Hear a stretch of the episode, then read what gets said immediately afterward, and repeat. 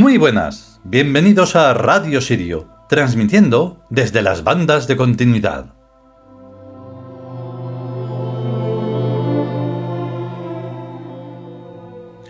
Y como decíamos en la última locución, que fue ayer, aunque no, digamos fechas, es ayer, que fue 29, hoy es 30, lunes de noviembre, es el último día de este mes. Y pues comenzamos un nuevo capítulo, el 27 o 27, que le da más elegancia al número. Este capítulo eh, sigue siendo complejo, por supuesto, no va a ser de otra manera porque seguimos ahí avanzando en toda esta estructura del conocimiento, más allá del que estamos un poco acostumbrados de los libros y los culturetas. Y entonces, claro, esto es precisamente como se titula el capítulo, La senda escondida, pues nos va a dar mm, más pistas sobre cómo hallar esa, esa senda, que aunque queramos ignorar, está ahí. Da igual que digamos, no, no, yo no creo en el aire. Vale, pues como si no crees en el sol. Eh, sin aire no vas a poder mm, respirar, así que entonces tendrías que taparte la nariz y se acabó todo. Pero está ahí, no lo ves, ni puedes eh, hacerte una idea de cómo es, pero está ahí. Y así muchísimas cosas que no se ven ni se pueden tocar, pero que son esenciales y vitales para precisamente vivir. Entonces, pues nada, lo mejor en estos casos, como en todos, es escuchar esta primera parte y luego, pues eso, pensar y reflexionar. Vamos a ello.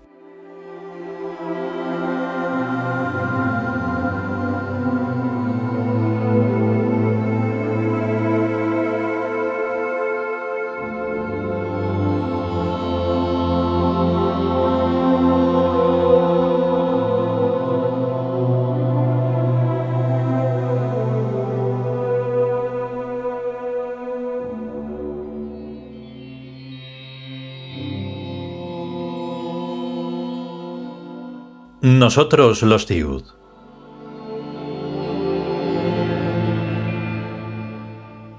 Vigésimo capítulo. La senda escondida. Primera parte.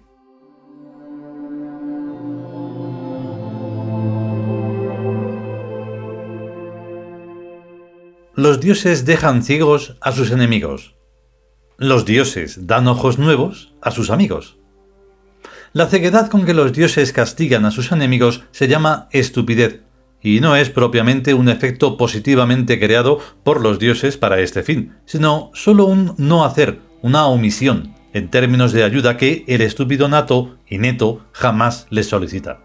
Por eso les dejan tan ciegos como todos nacemos. La ceguera de la mente solo puede ser curada por la intervención divina. En la buena gente o gente de buena voluntad, los dioses van eliminando por fases la tara ingénita de estupidez con que todos nacemos como si fuera un pecado original o siéndolo realmente. Por alguna razón nacemos estúpidos. A lo mejor esto es un don provisional llamado inocencia, que inhibe los instintos agresivos de los adultos pero para ser un don provisional dura demasiado tiempo, y mucho más que su función de inhibir agresividades. Más bien parece que la inocencia es la parte buena de un pecado lamentable, el único aspecto positivo que se puede salvar de un saldo vital negativo. No sería el único caso. En el castigo a cada error y delito que cometemos va implícito un cierto escarmiento, un cierto aprendizaje.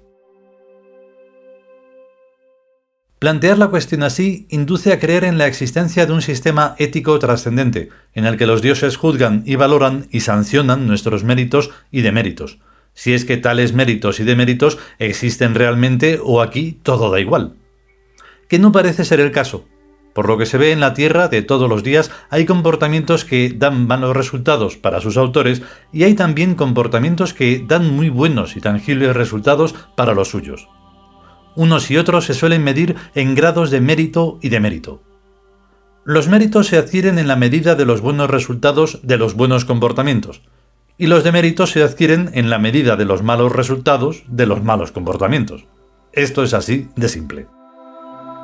Lo raro sería que un buen comportamiento diera malos resultados y viceversa. Se puede tener mala suerte, gafe o como se le llame, y los resultados pueden no ser tan buenos como cabría esperar del método, pero en tales casos tiene que haber causas exteriores que desvirtúen el efecto lógico. Si se eliminan tales causas, tiene necesariamente que reaparecer la lógica del esquema. En el caso contrario, por muy buena suerte que se tenga, si las cosas se hacen día tras día de mala manera, más tarde o más temprano, el resultado tiene que ser catastrófico. Y aquí no hay casuística que valga. El bien hacer produce buenos resultados. El mal hacer produce malos resultados. Ese es el esquema, aunque la realidad no sea tan simple. Infinitas causas efectivas se están interfiriendo continuamente en los grandes campos generales, que no tantas y cada vez menos en los campos restringidos de actividad. En una carpintería, por ejemplo, poco importa lo que está ocurriendo en los exteriores si los carpinteros están atentos a su labor y siguen correctamente las reglas del oficio. Si en vez de eso son unos chapuceros, ni aunque el campo magnético terrestre esté en óptimas condiciones, se podrá impedir que los muebles que allí se hacen sean solo chapuzas.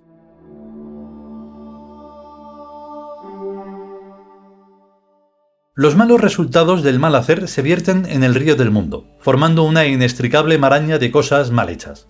Basta con fijarse en cualquier detalle para darse cuenta de lo mal hecho que está todo en este mundo bípedo que padecemos. La gente no se da cuenta, porque su sensibilidad es tan burda y miope que solo repara en globalidades, y porque todos los días les ponen en la pantalla la imagen del cohete a la luna con chorros de fuego y montañas de humo, dato supremo del superportentoso progreso bípedo transuniversal. Si la Tierra y la época fueran un hecho aislado y perdido en la infinitud y la eternidad del espacio-tiempo, nada de esto, ni en bueno ni en malo, tendría importancia.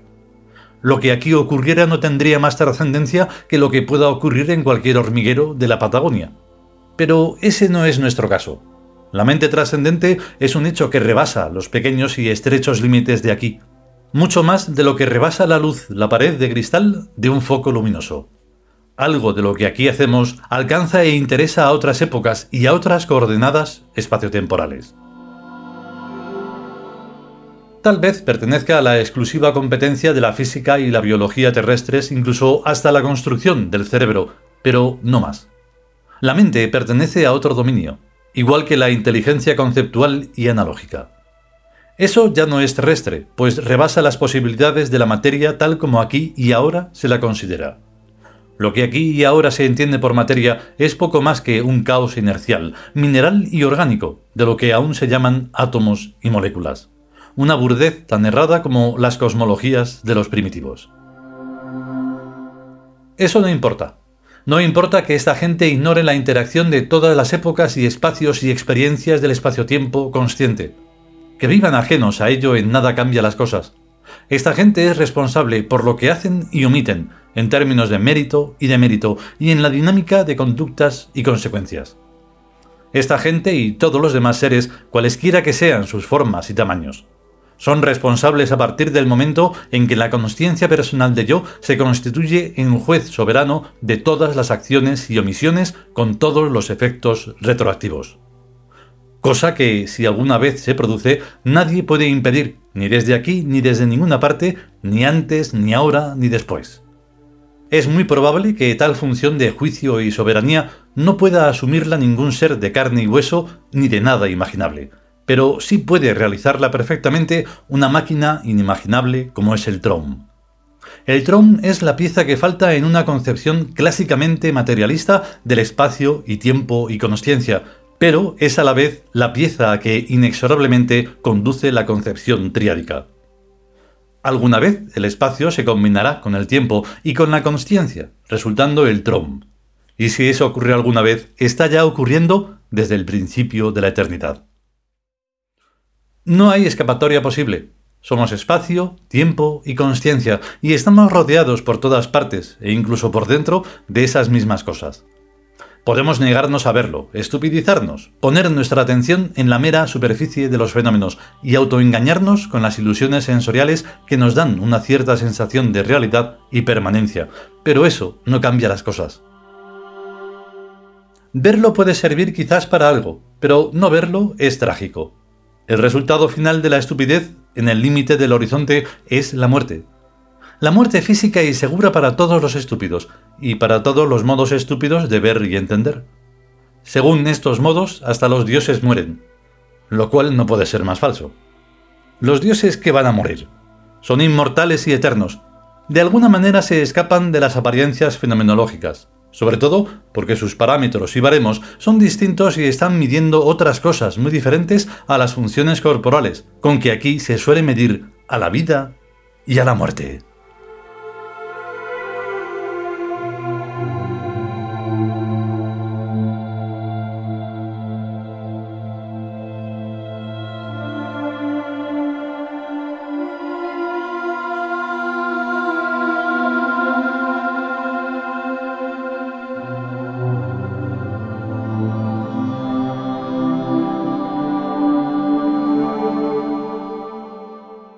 Y hasta aquí esta primera parte del vigésimo séptimo capítulo, La senda escondida, del libro Nosotros los Tiud.